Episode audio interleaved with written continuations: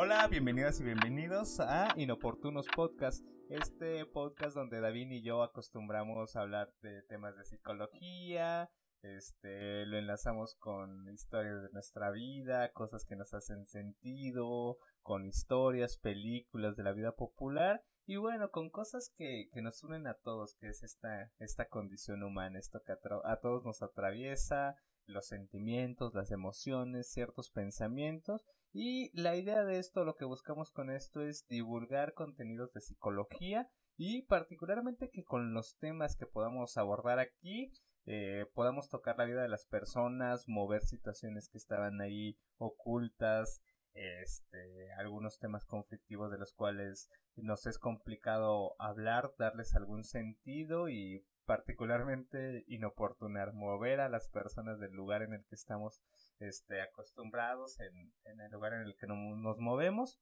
y también pensando siempre en fomentar la salud mental desde este espacio. El día de hoy y como parte de las festividades, los días que, se conmemoran, ya sea por una cuestión capitalista o lo que sea, este, tenemos pensado de hablar de, un tema bastante común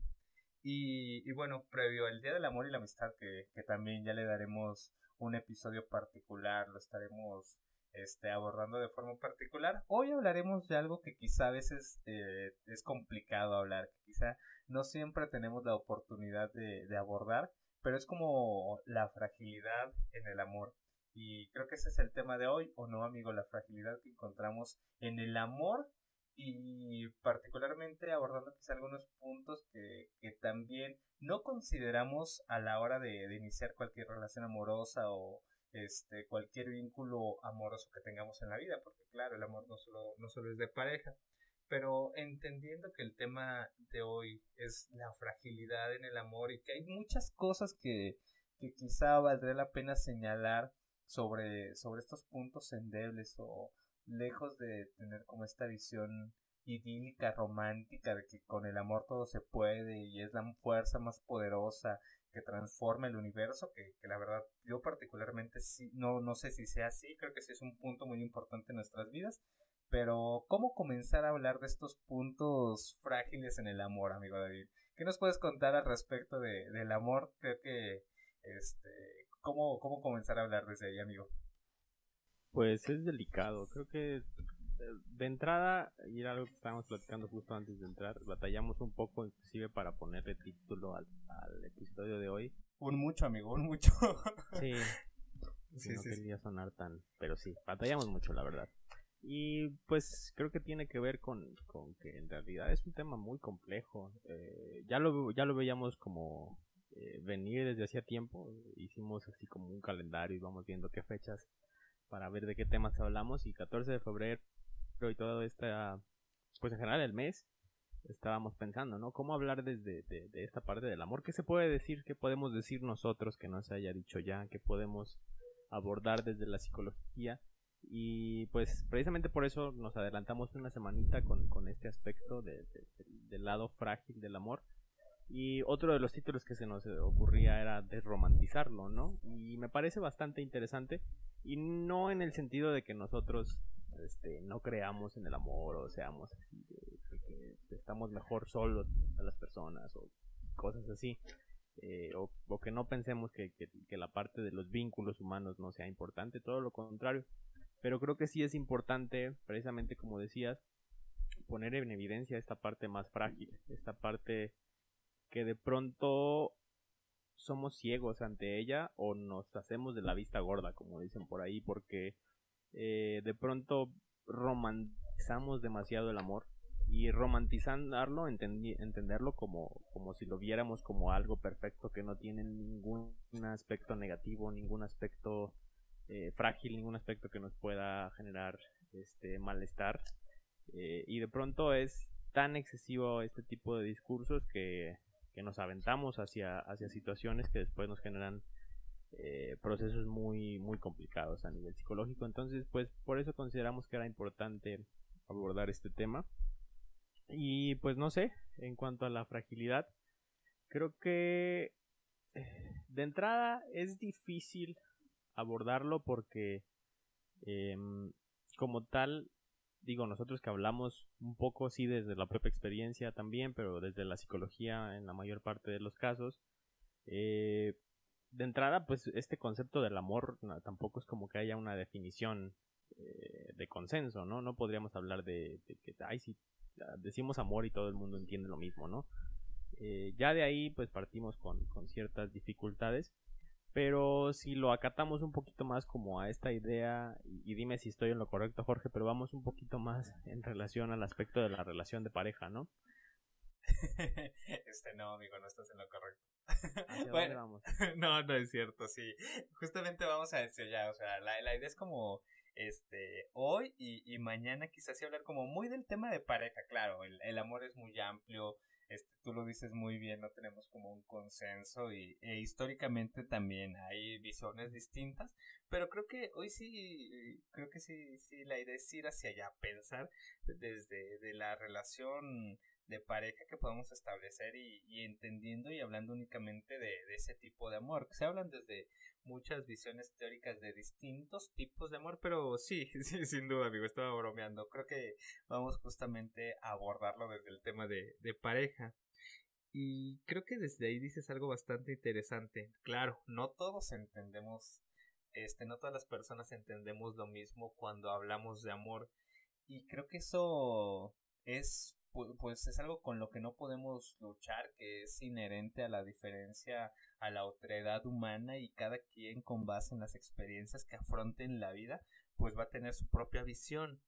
Pero luego creo que esas visiones que se generan al respecto del amor tienden a ser como peligrosas. ¿En qué sentido lo digo? En el sentido de que se pueden distorsionar y puede ser algo que afecte nuestra vida humana. Este, ¿Por qué lo digo? Porque quizá de forma eh, positiva pues, podemos pensar que el amor es esa, bueno, el amor de pareja es esa fuerza que te impulsa a querer estar con, con otra persona, este, entendiendo que, que, hay ciertas diferencias y lo que sea, pero es una fuerza que te impulsa a crecer como, como persona. Y me gusta pensarlo desde ahí. Pero luego, bajo estas visiones o distorsiones de asumir que el amor todo lo puede, se puede este, convertir al amor como el únicamente y de forma desmedida y como tú, tú lo decías desde el exceso querer estar con alguien. Y creo que aquí podríamos introducir algún, algún concepto que se habla de que es la dependencia el depender necesariamente de la otra persona para poderme sentir realizado en la vida o sea que si no está la presencia física o actualmente como lo tenemos ahora a través de las redes sociales, de Facebook, WhatsApp, o sea, la presencia constante en todo momento de la este de la otra persona en mi vida, este e, eso puede ser peligroso. Y creo que ahora el hecho de que estemos tan conectados, de que tengamos la posibilidad de eh, comunicarnos, comunicarnos de manera muy inmediata en las relaciones de pareja, creo que se tiende a ello a, cuando a que cuando no, no se sabe dónde está la otra persona haya ahí como un conflicto y, y digamos esto genere este un malestar en, en cualquiera de las partes de la pareja. Y, y ahorita este quizá hablo del tema de la dependencia como esa necesidad exacerbada de estar con otra con la otra persona en todo momento pero creo que no solo se puede hablar de la dependencia desde ahí. Este, o, no sé qué piensas al respecto, primero en este sentido, amigo, de, la dependencia como uno de esos puntos frágiles del amor que a veces lo distorsionamos y creemos que, eso es amor, no sé. Sí, totalmente, y creo que le, le das el clavo con esto último que mencionas, porque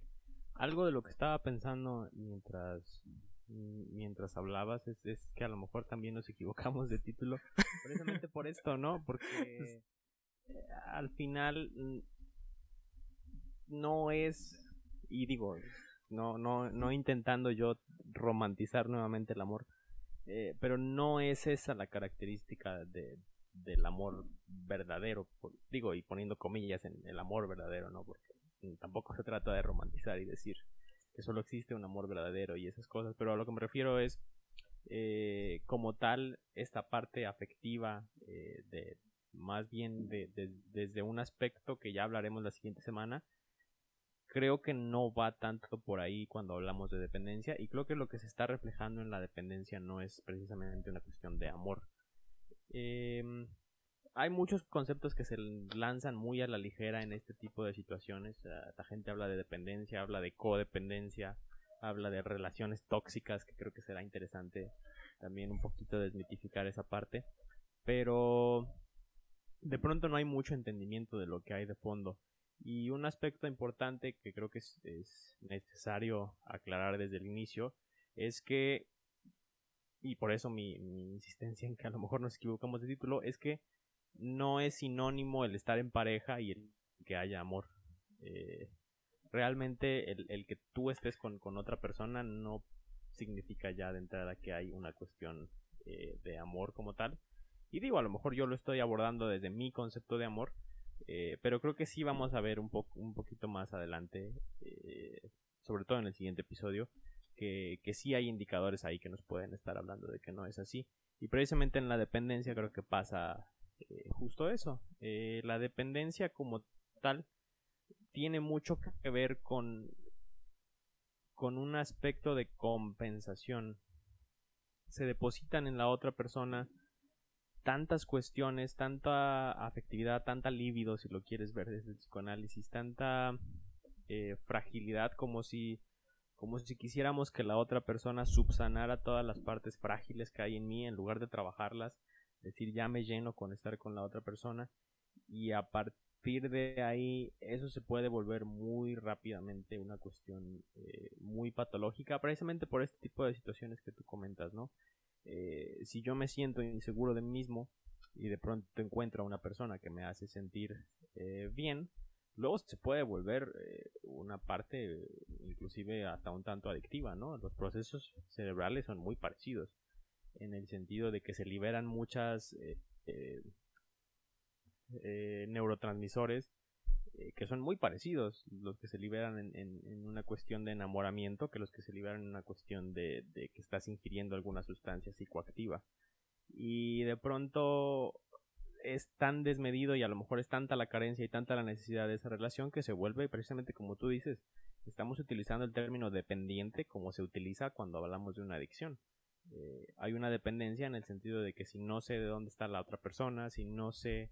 eh, qué está haciendo, si, si, si no me contesta el WhatsApp, si me dejan visto tantos conceptos de, esta época, este, ya, ya em, empezamos con, con síntomas de abstinencia, como, como tratando de seguir la analogía. Y creo que tiene mucho que ver con eso, que no estamos, y, ahí es donde empiezo quizás ya también un poco a, a ir vislumbrando mi, mi, propia perspectiva respecto al amor, no estamos no somos adictos a la persona como tal. Somos adictos a lo que nos está haciendo sentir. Es, lo que les, mencionaba, ¿no? la parte del enamoramiento tiene mucho que ver con, con sensaciones eh, que no vienen per se, que no vienen de por sí mismas por, por la otra persona, por lo que es la otra persona, sino por lo que yo estoy sintiendo y lo que yo me estoy imaginando respecto a la otra persona. Y creo que ese es un tema bien delicado porque dentro del amor uno de los peores enemigos puede ser precisamente este aspecto de la imaginación y de todo lo que nosotros nos creamos en nuestra cabeza eh, respecto a la otra persona. En primer lugar, cuando hablamos de dependencia, también podemos hablar como cuestión eh, de los celos y que tiene mucho que ver con esto, ¿no? Eh, esta idea de, de, sentirte frágil y de sentirte a lo mejor que no eres lo suficiente o que la otra persona puede estar mejor con alguien más o algo por el estilo, lleva a que sea mucho más sencillo que en nuestra cabeza nos imaginemos cuestiones como que, ay, no me ha contestado todo el día, de seguro está con alguien más, este, de seguro ya no me quiere, este, no sé. Eh, y, nos volvemos tan dependientes a decir, tiene que estar constantemente presente y sentir su afectividad en todo momento, porque si no es porque ya no me quiere, o porque si no es porque ya está con alguien más, o ya se aburrió de mí, o cosas por el estilo, ¿no? Eh, y entonces se vuelve una cuestión muy delicada cuando entramos a una relación desde la falta, desde la necesidad de sentirme bien, desde la necesidad de, de em, socavar, de, de, de, suplir cuestiones que yo siento que, me, que, que, no tengo en este momento. Y desde ahí es muy peligroso entrar a una relación porque también una, un aspecto esencial es que al final de cuentas son dos personas en la relación y no sabemos con qué situaciones viene la otra persona y qué tan puede chocar con esa propia falta que yo estoy trayendo y que acaba haciendo que no veamos a la otra persona, sino que veamos solo lo que nos hace sentir. Que es otro concepto interesante, ¿no? El de la idealización, que terminamos por idealizar a la otra persona y, formarnos una imagen de que, que a lo mejor no es exactamente eso la otra persona. Pero bueno, creo que ya lancé muchas ideas, Jorge, no sé, tú quieres retomar alguna de ellas y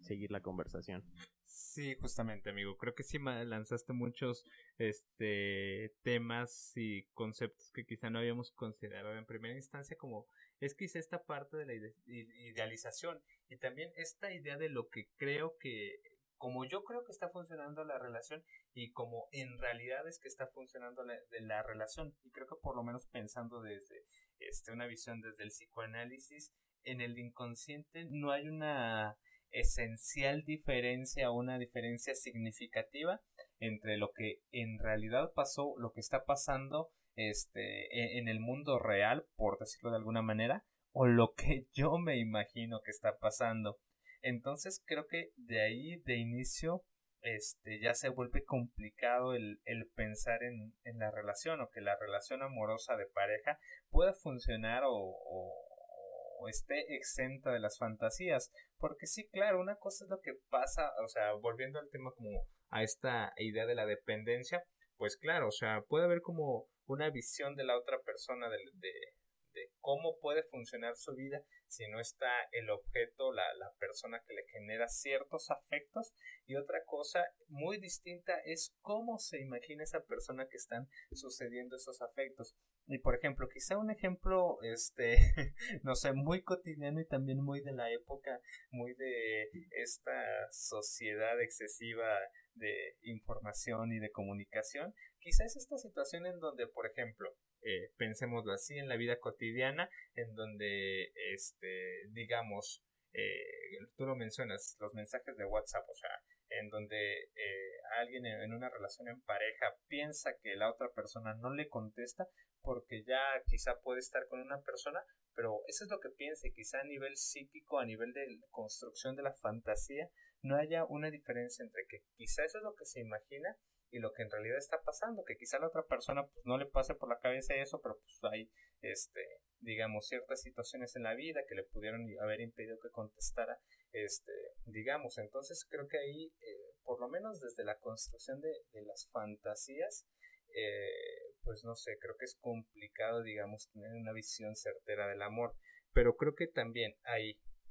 y, y quizá como punto más esencial cada quien somos responsables de cómo nos contamos la, la, historia que está pasando en nuestras vidas y en ese sentido también somos responsables de, de las personas con, con quien nos relacionamos amorosamente. Y por ejemplo, creo que también sucede mucho actualmente en las relaciones de pareja de, este, de que se inicia una relación de pareja y lo primero que sucede es desmentir o tratar de invalidar el amor o el vínculo afectivo que la otra persona te profesa. O sea, se me ocurre un ejemplo súper claro donde este, alguien le dice a, otra persona que la quiere y por ejemplo esta persona dice, no, claro que no, eso no es cierto. Entonces, en lugar quizá de disfrutar o ver la parte positiva de, del vínculo afectivo del amor, lo vamos desmintiendo y vamos como invalidando y quizá también asumiendo como una postura, muy, una posición muy detectivesca de de pensar, ay, ¿me querrá? ¿De verdad me querrá? Este, y andar pensando, ay, o sea, si lo dice, ¿por qué lo dice? O si lo dice, quizás porque hay algo que espera en retribución a, a que me lo diga, muy pensándolo desde una visión mercantilista. Pero creo que los afectos humanos no, no tienen esa característica mercantilista hija del, del capitalismo, ¿no? En el sentido que si, por ejemplo, yo siento amor por una persona, eso no me garantiza a mí que la otra persona lo va a sentir y mucho menos garantiza que este si yo le doy mi amor o muestras de afecto va a haber una retribución de igual manera hacia este lado. Entonces creo que ahí también creo que vale la pena entender que el amor si, si es algo es propio es de uno y el hecho de que lo expresemos o lo demos a la otra persona poco o nada tiene que ver con la retribución que, yo voy a recibir. porque no se trata justamente de eso. Y, y creo que también en el tema de la idealización me parece un, un tema particular, porque no sé, amigo, ahorita que tú lo planteabas, a mí me surge la duda de, de puede formarse o puede conformarse una relación amorosa de pareja sin algún grado de, de idealización. Y yo creo que, que, el tema no es la idealización en primera instancia, porque claro, nosotros, cada persona cree lo que, lo que, lo que quiere, este, independientemente de que a veces la, la realidad nos muestre cosas distintas. Eh, y, y, creo que quizá en primera instancia sí se requiere como este cierto poner por un momento en un pedestal a la otra persona. Diría Borges que este el amor es hacer eh, bueno como diosificar a la otra persona. Y creo que eso en primera instancia pues digamos eh, y pensándolo de una forma este digamos romántica pues está cool. Pero después ya conforme pasa el tiempo, la relación, este, en que se van formando ciertas cosas, pues creo que si la realidad y la otra persona te muestra que las cosas no son así, pues bueno, creo que también se necesita un golpe de realidad para decir, ah, pues quizá no, no es tan lista la otra persona o este no es como yo me lo imagino o no es el salvador del universo o lo que sea, pero es una persona, es una persona con errores y, creo que también eso implica el aceptar la diferencia, esas cosas, esos errores, esas fallas, esas, esas cosas que no son tan perfectas y el aceptarlas y decir, va, yo, yo quiero, o sea, a pesar de que no es como me lo imaginaba, este, yo quiero estar ahí, creo que también implica como, como un siguiente paso del amor, que, te digo, o sea, volviendo como a, la pregunta que, que surgía de lo que mencionabas, este, pues creo que eh, lo ideal, lo ideal, eh, está siendo un poquito redundante, lo ideal no es que nos quedemos en esa idealización inicial del amor. O no sé qué piensas al respecto, amigo, y también si fue claro porque siento, siento que me estaba ahí enredando un poquito. no, sí, totalmente entendía lo que vas y estoy de acuerdo en parte. O sea, sí, pero no. bueno, en realidad son varios puntos que que me gustaría retomar, pero déjame intentar organizarlos para. este, de entrada, me recordó mucho esto que decías de la idea mercantilista del, del amor y de que a lo mejor eh, quiere o no me quiere y estas cuestiones. Eh, de ahí me surgieron dos ideas. Una, eh, una recomendación, el libro de Amor Líquido de Sigmund Bauman. Ya ni siquiera me acordaba que había leído ese libro, pero en cuanto lo dijiste me acordé mucho. Ay, ahorita yo acabo de recordar que amo a Bauman, amigo, entonces esto es una excelente recomendación. Sí, sí, sí, es un muy buen libro para estas épocas, para estas fechas. Eh, y, otra que, es interesante, como lo mencionas tú, y, que creo que, da cabida para los siguientes puntos, que a mí, a mí particularmente, bueno, yo no me identifiqué con, con, este este ejemplo que ponías de, decir que a alguien que lo quieres que diga, ay, no, no es cierto, o, que yo lo dijera así o algo por el estilo. O sea, no fue un ejemplo que a mí me, me resonara y me hace pensar en esto, ¿no? Que al final de cuentas es, es, un tema demasiado complejo el amor, en el sentido de que cada uno eh, no solo lo define, sino que lo vive y lo, lo manifiesta de maneras muy distintas, de acuerdo a, a, su, a su propia historia de vida, ¿no? Más coloquialmente, cada quien habla como le va en la feria. Este, y es precisamente esta idea, ¿no? Que, que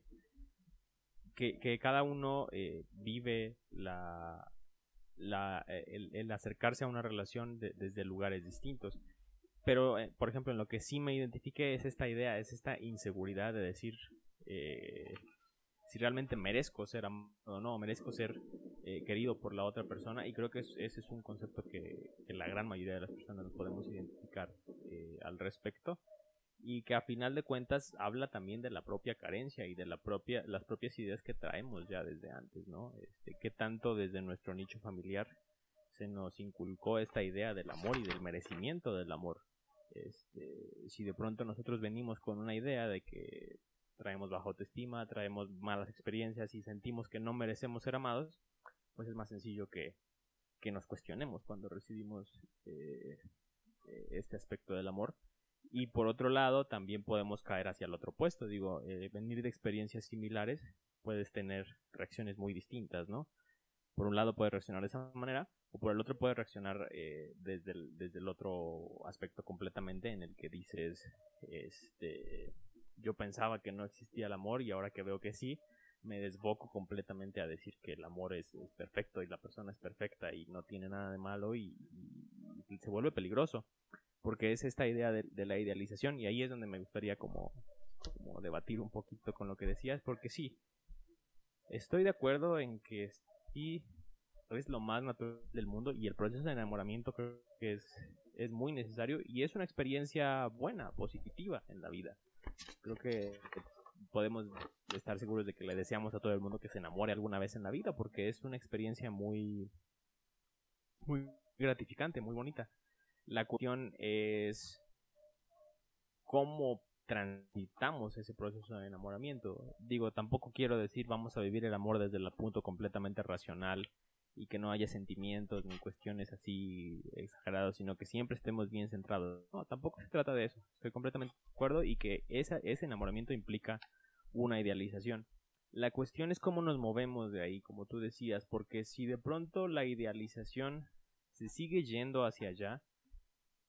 entre más idealicemos a otra persona, más fuerte va a ser el trancazo cuando nos demos cuenta de su propia fragilidad humana, porque a final de cuentas, eh, siempre que te termines enamorando de alguien, hay que tener en cuenta que te estás enamorando de otro ser humano. Y es un ser humano que tiene dificultades, que tiene un pasado, que tiene heridas, que tiene fragilidad eh, inherente al, ser humano y que como tal se puede equivocar y puede tener eh, errores que inclusive pueden pues afectar directamente, ¿no? Más si existe este grado de, idealización eh, como tal. Y también es importante tenerlo en cuenta porque la idealización en un primer momento pues te ayuda a acercarte a la persona y a querer conocerle, ¿no? Pero tener ese nivel de conciencia que creo que es difícil de alcanzar, de decir precisamente eso, esto es un proceso en el que estoy conociendo a la otra persona y que a final de cuentas siempre vamos a estar conociendo a la otra persona, porque las personas vamos cambiando y tú vas a ir conociendo cómo esa persona va evolucionando y va creciendo en su vida, ¿no? Entonces, tampoco es como que nunca terminemos de, de, conocer a la, otra persona. Digo más bien, sí, precisamente, nunca terminamos de conocer a, a la otra persona y tener conciencia de ese proceso ayuda a mantener un poquito más frenada esta idea de idealización y que te permita acercarte verdaderamente a conocer a la otra persona, porque inclusive es injusto que nosotros nos clavemos tanto con nuestra idea de, de lo que es la otra persona, idealizarlo tanto que terminamos por anularlo, ¿no? O sea, este, eh, te formas una idea tan fija de lo que es la otra persona que cualquier cosa que haga que contradiga, que, contradiga eso, pues lo te haces de la vista gorda o dices, no, es que tú no eres así, tú no eres esto, este, yo necesito a la persona de la que me enamoré, ¿cuántas veces no hemos escuchado este tipo de frases? este, y cuestiones así. Entonces, es, requiere un nivel importante, no sé si la palabra es madurez, de autoconocimiento, de conciencia de uno mismo, para poder salir de, este ciclo de, de idealización y que nos permita vivir el proceso de la relación desde un genuino deseo por conocer a la otra persona tal y como es este y ver si desde ahí podemos entablar una relación fructífera y buena para los dos. Porque si después los dos se idealizan y van eh, teniendo una relación a partir de eso y se idealizan cada vez más, en el momento en el que venga el trancazo del golpe de realidad, como tú le decías, pues qué tanto pues termina por ser ese justo el golpe de realidad y adiós y hasta ahí se acabó la relación, ¿no? Y creo que es otro punto interesante de abordar, ¿no? Eh, cuando hablamos de amor, siempre hablamos de la posibilidad del, corazón roto, ¿no? Como, como se le suele llamar. Eh, y, muchas ocasiones puede venir de, ahí, justamente. Eh, ¿Qué tanto estamos idealizando a la otra persona y qué tanto cuando nos encontramos con lo que realmente es la otra persona, somos capaces de aceptar eso que es y qué tanto a lo mejor sí es necesario aceptarlo o qué tanto yo puedo marcar el límite y decir, sabes que yo no quiero algo así en mi vida. La línea es delgada, ¿no? Eh, no sé, ¿tú qué piensas al respecto? Eh, con todo esto que decías, amigo, me haces recordar a, nuestro amigo, este, Cerati, Gustavo Cerati, que en una de sus canciones decía, sin secretos no hay amor. Y creo que con esto, o sea, no se refería a decir de forma directa, ay, sí, le voy a esconder este, algunas cosas este, a mi pareja o no le voy a contar ciertas cosas o voy a ocultar algunas otras de forma deliberada para que pues ahí haya secretos, ¿no? No, yo creo que más bien se refiere que al, al hecho de que pues realmente nosotros de forma individual estamos constantemente en un proceso de conocimiento y reconocimiento, nos estamos conociendo a nosotros mismos y ese proceso es continuo y no sé si termina en algún punto de la vida, eso no lo sé, pero ahora todo es más complicado el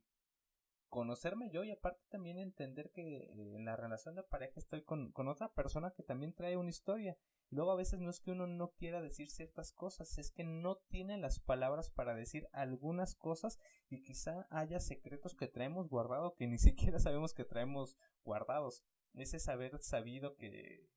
que no terminas por saber, o sea, algo que sabes que está ahí pero no tienes las palabras para decirlo o cosas así. Creo que eh, el, aceptar eso, el decir, ah, pues yo me estoy conociendo y quizá haya cosas que vaya descubriendo de mí, que a veces es complicado decirle a alguien más, eh, es todo un proceso, como lo decías, pero eh, creo que implica una palabra que, que mencionas constantemente, amigo, la aceptación, o sea, aceptar que yo traigo eso, pero que también la otra persona pueda aceptar el hecho de decir, ah, pues las cosas son así o las cosas no son como esperaba o quizá, o sea, volviendo con este ejemplo que quizá no es tan, tan listo como pensaba no es tan, este, no sé, buena onda como, como uno creía. Y, y el darse cuenta que las cosas no son así quizá también implica implica esa aceptación y creo que la aceptación es aceptar que la otra persona es justamente eso otra persona y ya no implica que este con que salgan ciertas cosas hay mayor o menor eh, afecto o mayor o menor amor, o sea, simplemente pues es algo que, emerge, que está en constante transformación. Y, creo que eso también que decías de que es, es injusto idealizar a la otra persona, este,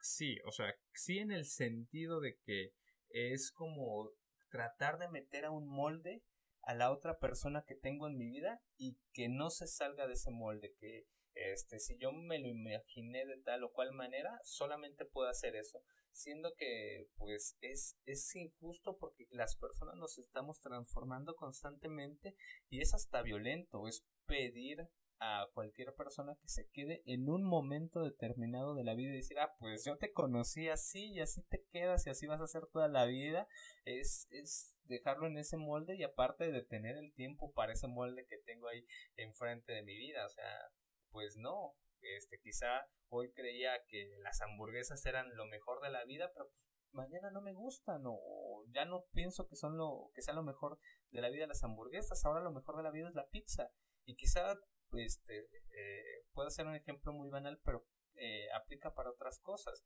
Quizá yo me enamoré de una persona que, y lo digo como ejemplo genérico, no tampoco hablando desde, la cuestión personal, pero quizá luego este, está esta visión de que nos enamoramos de una persona y creemos que tiene que ser así siempre cuando pues, pues creo que la evidencia empírica nos muestra que, que no tiene que ser así. Pero, y, creo que eso también implica el hecho de, volviendo como a uno de los títulos que pensábamos, amigo, la idea de romantizar el amor. Y creo, bueno, ahí sí hablo desde la experiencia propia. Yo en cierto momento pensaba que quizá el amor era como esta experiencia en donde la historia y la vida de dos personas totalmente diferentes se, se unían y este como lo decía Julio Cortázar el amor es ese rayo que partía el árbol que estaba en medio de la nada y que este después de, de que ese rayo caía el árbol dejaba de ser un árbol y su vida se transformaba mágicamente para este distintas situaciones. O sea quizá no tenga que ser tan así, tan abrupto de ese rayo que te parte y te dejen dos a la mitad del campo en la nada. O sea, pues no, quizá también haya formas de vivirlo de forma más sencilla, de forma más, este, desde una felicidad tranquila, desde la cotidianidad, de, de pasar, este, no sé, tiempo, tiempo con la otra persona y, y creo que ahí cada quien lo vive como, como le alcanza, pero el tema es que como en el consumo de sustancias, cuando los cuando nos enfrentamos a placeres exacerbados, este, muy abruptos, muy excesivos, este, e, eso nos hace eh, quizá buscar que, se repite esa sensación de, de, sacarnos de nosotros mismos. Entonces, quizá eh, cada quien sí, claro, lo vivimos de forma como nos da la vida, pero pues también a veces es necesario eh, no pensar o no romantizar esta visión del amor como lo que todo lo puede o lo que todo lo transforma. Y, y también algo que decías hace ratito es desde qué lugar llegamos al amor si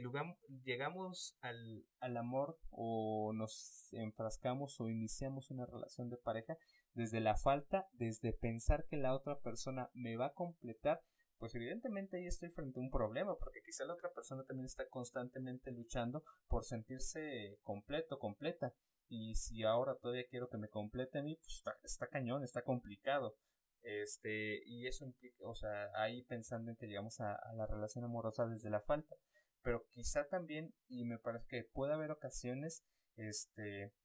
donde llegamos a la relación amorosa desde la saciedad, desde tratar de saciar todas las necesidades de la otra persona eh, y, pensar que le podemos resolver todo, este, le podemos, digamos, resolver la vida, atender sus problemas, satisfacer sus necesidades y creo que ni una ni la otra, ni, ni, ni la otra persona me va a completar, ni yo puedo completar a la otra persona.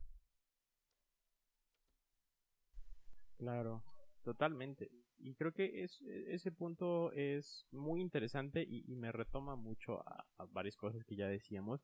Y creo que un aspecto importante, por ejemplo, eh, de la idealización eh, en ese sentido, tanto del completarme como, como completar a la otra persona, mucho tiene que ver, como decías, de, desde dónde estamos entrando a la relación y en parte puede venir eh, también importante eh, es justamente eso, cómo me estoy mostrando yo. Algo que puede ayudar a que la otra persona me idealice a mí es que a lo mejor yo estoy intentando precisamente eso, ¿no? En, en estos juegos de, de, de, de, seducción y de de, nuestra época, que es un concepto muy interesante que aborda precisamente, ya ni siquiera me acuerdo si lo aborda Bauman o si lo aborda Eric Fromm en, en el del arte de amar, Debe ser From. Sí, sí, sí. Sí, creo que sí es From, ¿no? Cuando. Que, es esta idea de, Vemos el amor como una competencia, ¿no? Y entonces yo tengo que ser eh, el, mejor para que las otras personas me, escojan, ¿no? Y tengo que verme como, como la mejor opción para la otra persona. Eh, y entonces en ese juego de, querer que la otra persona me acepte, pues ¿cómo me va a aceptar? Pues siendo lo que ella espera que sea. Y entonces empiezo a adaptar una máscara y empiezo a hacer todo lo que la otra persona espera que haga y empiezo a comportarme de, la manera que, lo espera o a lo mejor de la manera que yo pienso que ella espera que, yo me comporte eh, y, en, ese juego pues la persona la otra persona no te acaba amando a ti sino acaba amando eso que tú le estás mostrando que realmente no eres tú. Y, se vuelve delicado no porque luego cuando cuando surge el, momento de desencanto pues ahí el trancazo es para los también no y, el decir, pues nunca te permití, nunca permití que, realmente amaras lo que yo soy porque lo que yo te estaba mostrando no es, no es eso que, yo soy. Y otro punto que me parece importante eh, abordar es precisamente eh, esto que, que, mencionábamos hace un momento también eh, justo me, me, recordaste a otra canción de Cerati. Este, Hoy andamos muy Ceratis, amigo. sí, Cerati es muy interesante en los aspectos del amor. Eh, habla esta de mm, de Vu, que, que, precisamente no habla de, de, tanto tanto pediste retener ese momento de placer, eh, que es eso eso que mencionabas, ¿no? Y, y, y que es esta idea de, de que de pronto el enamoramiento es tan bonito que queremos quedarnos ahí y, de pronto lo asociamos tanto como que, ok, el, el enamoramiento fue cuando éramos novios y salíamos todo el tiempo y hacíamos esto y hacíamos lo otro y, y esa parte era la más bonita porque yo en ese momento me sentía muy bien. Entonces, como ya a lo mejor ya no salimos tanto, a lo mejor ya no hacemos este tipo de cosas, a lo mejor este ya la relación está en, en, otra etapa, pues entonces ya no es tan bonita. Y, y es eso, ¿no? Tanto queremos quedarnos en, en, ese momento y tanto queremos que la otra persona se quede en ese momento que, nos negamos eh, precisamente el permitirle a la persona evolucionar y permitir a la relación misma evolucionar hacia etapas distintas, ¿no? Que es justamente esto que, que mencionabas hace rato. Y creo que eh, ya a manera como de conclusión propia, eh, ya para ir un poquito cerrando, van a decir parezco disco rayado, pero creo que tiene mucho que ver con esto, ¿no? en la relación uno de los puntos que creo que es esencial y que resume perfectamente la mayor parte de los aspectos que mencioné es precisamente qué tanto nos permitimos estar realmente presentes. Eh, y ojo que puede parecer contraintuitivo en, hasta cierto punto, pero si lo pensamos eh, realmente no. Em, y la pregunta es, ¿qué tanto estamos realmente presentes cuando estamos en una relación? si volvemos al primer ejemplo de la dependencia y de que, qué tantas cosas te estás imaginando, que si ya está con otra persona, que si no sé qué. Me acordé del meme de, de, que están la pareja acostados que dice la, la señora, está muy pensativo, de seguro está pensando en alguien más. Y el chavo está así pensando en cualquier tontería. Este, ay, qué bueno estuvo el gol de Messi hoy, o cualquier cosa, ¿no? Este, y que de pronto es eso, ¿no? O sea, en ese momento ninguno de los dos está presente pero, pero es esta idea de que realmente cuando estamos imaginándonos qué puede estar haciendo la persona, cuando estamos diciendo, sabes que tengo que ser de cierta manera para que me quiera, o sabes que tengo que hacer tal cosa para que me quiera, o de seguro ya no me quiere, de seguro está con alguien más. Todos estos ejemplos que acabamos de poner son momentos en los que no estamos con la otra persona, no estamos en la relación, sino que estamos en otro lado, estamos en la fantasía, estamos en el terreno de lo imaginario, estamos en, la idealización y, se vuelve complejo, ¿no? Eh, creo que el estar presente también implica eso, tener conciencia de que la otra persona va a cambiar, de que la otra persona va, a crecer eh, y tener conciencia de que quizás la dirección hacia la que va a ir no es la dirección que yo espero y por eso es importante tumbar lo más pronto que se pueda eh, la idealización o por lo menos el proceso de idealización, darnos cuenta de, hacia dónde estamos yendo y a partir de ahí permitir justamente eso que mencionaba, ¿no? El estar presente permite darnos cuenta de en qué etapa de la relación estamos, en qué etapa de eh, está la otra persona y cómo nos estamos relacionando precisamente y a lo mejor qué tanto de mí está realmente comprometido con la relación, qué tanto yo estoy realmente aquí porque quiero o qué tanto a lo mejor estoy por precisamente lo que decías, ¿no? A lo mejor desde la falta o a lo mejor estoy aquí porque porque yo me creo el héroe y tengo que salvar a la damisela en peligro y entonces yo tengo que hacer todo por, por, por salvar a la otra persona. Entender esas dos cosas, creo que tanto el, el, lugar en el que yo estoy en la relación y si realmente estoy ahí, permiten también generar un cambio importante en cuanto a la dinámica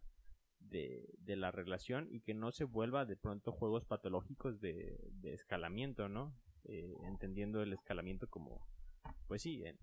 ir avanzando, pero no hacia lo positivo, sino cada vez más hacia cuestiones que, que, de pronto se vuelven insostenibles, ¿no? Eh, y pues sí, creo que es, es, es esa la clave.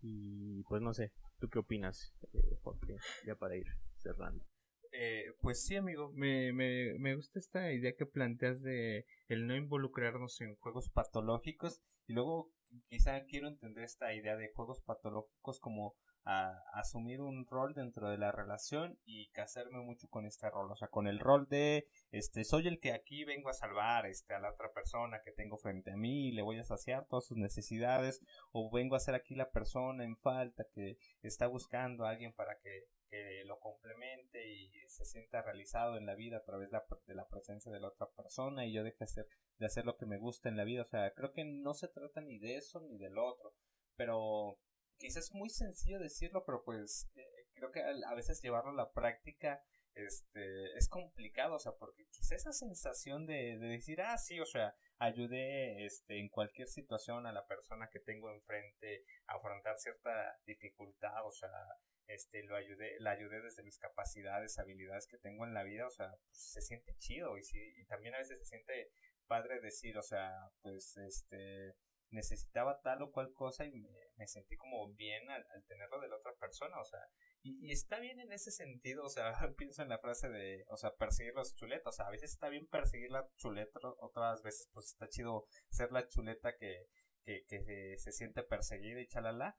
pero entender que la vida no se trata de eso, que no siempre puede ser así y que el tema como cualquier situación conflictiva en nuestra vida es cuando nos incapacita en algún aspecto de nuestra vida, cuando cualquier situación que te incapacite en la vida, ya sea de forma social, este, laboral o lo que sea, ahí ya vale la pena poner atención a esa, esa situación que tenemos en nuestra vida. Entonces creo que, no sé, a, a veces es más bien, este, ser flexible en el sentido de que ni es una cosa ni es otra. Ser flexible también en el sentido de entender que la otra persona pues hoy puede querer ciertas cosas y mañana no. O pues no sé, también ser flexible en el hecho de que pues yo creía que la persona que tengo enfrente de mí este era de tal o cual manera, pero pues en realidad no es así, entonces creo que también ahí vale la pena evaluar de como lo decías, amigo, yo quiero eso en mi vida o es algo que no estoy dispuesto a soportar e, en mi vida. Y creo que también no solamente basta el decir, ah, yo quiero eso en mi vida, porque luego también eso se puede volver muy complicado y que a pesar de que ya se haya iniciado una situación de, violencia o lo que sea, necesariamente quieres eso en tu vida. Entonces creo que también vale la pena pensar, ¿quiero eso o no en mi vida? Pero también, ¿eso es sano o no es sano en mi vida? Y, y también eh, en el tema del amor, o sea, eh, algo a mí que, que de muchas maneras cambió mi concepción del, del, amor, porque te digo, yo sí lo tenía como muy romantizado de sí, el amor todo lo puede, este, y no solo el amor de pareja, el amor, este, a lo que haces, a lo que te gusta, este, todo lo puede y con eso basta para alcanzarlo en la vida, y si hay amor en la relación de pareja, no importa que lo demás falte, este, si hay amor, perfecto. Y, y no, no creo que sea tan así. Una vez me dijeron de una, una, algo que me marcó, te digo mucho, en el sentido de, pues no basta no basta con que me quieras o algo así. Y pues la verdad sí, o sea, en la relación de pareja se requiere pues no solo amor, o sea, está muy bonito que lo haya y es necesario, indispensable, pero también se hacen falta cosas como confianza, comunicación, respeto y, una serie de cosas más que quizá cada quien le damos la proporción o, o la importancia de acuerdo a lo que a la construcción de nuestras vidas, pero no no solamente el amor basta como motor inamovible o motor que mueve las sociedades y transforma la conducta humana. O sea, se necesitan muchas cosas más y creo que en, ese sentido, bueno, desde ahí me, me, gustaría ir concluyendo que, que sí está muy bonito el, el amor, el enamorarse, pero quizá no... Este, hay otras cosas que también pueden ser muy placenteras en, en nuestra vida y pues eh, particularmente en el tema de, la relación de pareja pues no basta solamente con, esta visión de, de, con que haya amor para que funcionen las cosas. Se necesitan muchas cosas más pero pues bueno como lo decíamos al principio es una experiencia vivencial. Cada quien lo vamos a, abordando desde donde podemos desde donde la vida nos da. Pero pues creo que el tema también es es la aceptación como lo decías amigo aceptar que la diferencia de la otra persona que la otra persona pues es, es otra persona y ya. Entonces eso implica y tiene muchas implicaciones. Pero creo que aceptando eso, pues yo creo que se pueden ir aceptando algunas otras cosas y esclareciendo algunas otras cosas que pueden ser benéficas o negativas para la relación. Claro, y creo que un punto que resume muy bien lo que decías hace un momento es eh, el amor no basta porque al final de cuentas es un amor muy humano. O sea, amamos desde nuestra propia fragilidad y, el simple hecho de amar a otra persona no nos quita nuestras imperfecciones, ni nos quita nuestros errores, ni nuestra vulnerabilidad, ni nada de lo que ya venimos cargando, ¿no? Entonces, pues es un proceso, es, día con día ir trabajando, tratar de ser mejores para uno mismo, también si, está, si se está en una relación de pareja, para, para la relación de pareja,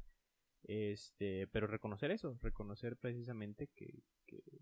seguimos siendo humanos y que hay fragilidades importantes eh, que, a final de cuentas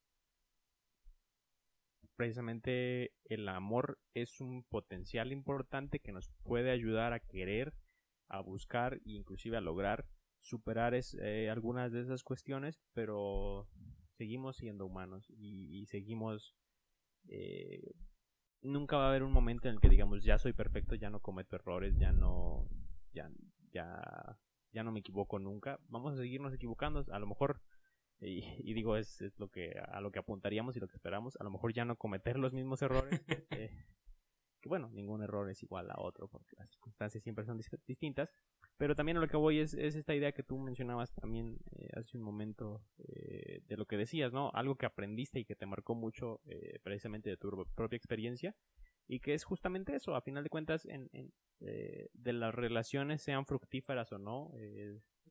haya rompimientos, haya corazones rotos o no, también son aprendizajes y son aspectos que nos eh, impulsan y que nos hacen crecer como seres humanos. Digo, el amor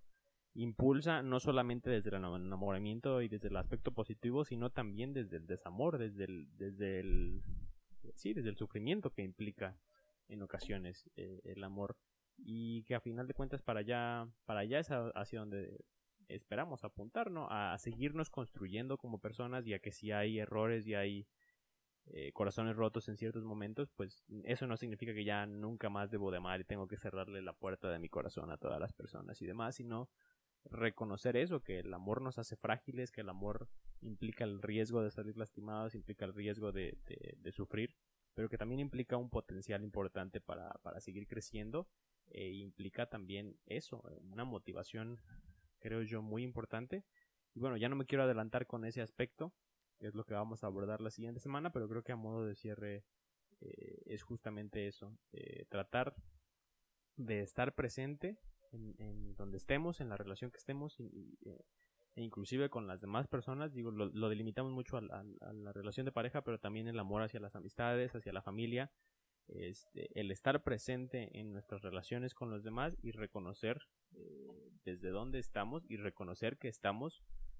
frente a personas frágiles, así como nosotros somos personas frágiles. Y, con todo lo que eso implica. Claro, amigos, sí, y, y si lo dices, quizá eso ya, este, quizá este potencial del que hablas valga la pena también darle su, importancia, como lo dices, retomarlo, bueno, les adelantamos, lo retomaremos en el episodio de la siguiente semana. Este, quizá ahorita, bueno, no, creo que nos hayamos puesto tan gris en el sentido de, ay, sí, no vale la pena amar y, cosas así. Este, creo que este más bien era como este abordarlo desde otro lugar, desde quizá una visión más realista. Eh, pero creo que es un tema bastante interesante, particularmente es de, mis temas favoritos en la vida, amigo. Y creo que lo, lo, mencionas muy bien, la aceptación, el entender que somos frágiles y hay una fragilidad en nuestras vidas y este pues no sé, e, esa situación, este, recordaba una frase de Cerati que ya la hablábamos hace tiempo de este, sacar belleza de este caos es virtud y quizá sacar belleza de, del amor del caos que deviene del amor que en la mayoría de los casos pues sí nos mueve del lugar en donde estamos, siempre es una virtud, pero también quizá ya nos faltó un poquito hablar de, de estas situaciones en donde este, nos, eh, nos este, rompen el corazón o hay esta sensación de, rompimiento del corazón que, quizá también de eso se pueden aprender y decir, ah, pues, este, no sé, quizá pensar el por qué pasó esa situación y no, no repetirla o, este, digamos, transitar ese camino de la relación amorosa de pareja desde, desde otro lugar o con otras herramientas o, este, con ideas distintas y movernos de lugar y constantemente buscar aquello que, que lejos de anclarnos y mantenernos y sujetarnos a un lugar determinado, nos haga crecer, que creo que al final de cuentas es, es lo, lo que aspiramos, las, lo que buscamos en la relación de pareja y creo que este, más bien pensarlo desde ahí, desde qué lugar esto me hace sentir bien o, o de qué manera esto me hace ser una, una versión mejor de mí mismo, de mí misma o, de quien sea. Entonces creo que este, pues no sé, de eso se trata del amor y de entender que no todo va a ser bonito, felicidad, florecitas y cosas dulces y chalala, sino que, que el amor también tiene sus complicaciones, este, tiene sus momentos difíciles y, también son necesarios como muchas otras situaciones en la vida, pero pues no sé, este, entendiendo que quizá el amor es una situación, el amor y enamorarse es una situación necesaria e inevitable en nuestra vida, pues tratar de, hacerlo lo más llevadero posible. Entonces, pues con eso, con eso me gustaría cerrar, amigo. No sé si hay algo más que agregar de tu parte. No, no, no, pues creo que a final de cuentas va a haber mucho entrelace entre el episodio de hoy y el siguiente. Eh, es es un acto muy artificial el tratar de, separar estos conceptos. Eh, al final de cuentas estamos hablando de lo mismo, pero pues eh, también era importante reconocer que, en un tema tan amplio y complejo una, una hora no basta. Entonces, pues la semana que entra estaremos eh, nuevamente abordando estas temáticas. Si a alguna persona le queda alguna duda, algún comentario, algo que no esté de acuerdo con lo que dijimos, igual lo podemos retomar el siguiente episodio. El siguiente sí va a ser live en Facebook para que nos sigan y estén al pendiente y, pues ahí recibiremos sus comentarios y trataremos de establecer una conversación. Eh, un punto importante es que pues como hemos estado haciendo los lives en, en domingo, eh, pues el domingo cae en 14 de febrero, ¿verdad? Entonces no creemos que la gente esté prefiera pasar su 14 de febrero escuchándonos en vivo. Este entonces quizás lo vamos de, de, fecha, pero pues ya estaría ahí saliendo la noticia en Facebook, ¿verdad, amigo? Efectivamente, sí, sí, sí. Vamos a, ajustar el calendario y ya les estaremos avisando para que estén al pendiente en nuestras redes sociales. Pero sí, dejamos aquí en pausa el tema y lo retomamos la siguiente semana. Por lo pronto, eh, yo fui David Díaz y mi amigo y compañero Jorge López y esto fue... Hasta la próxima.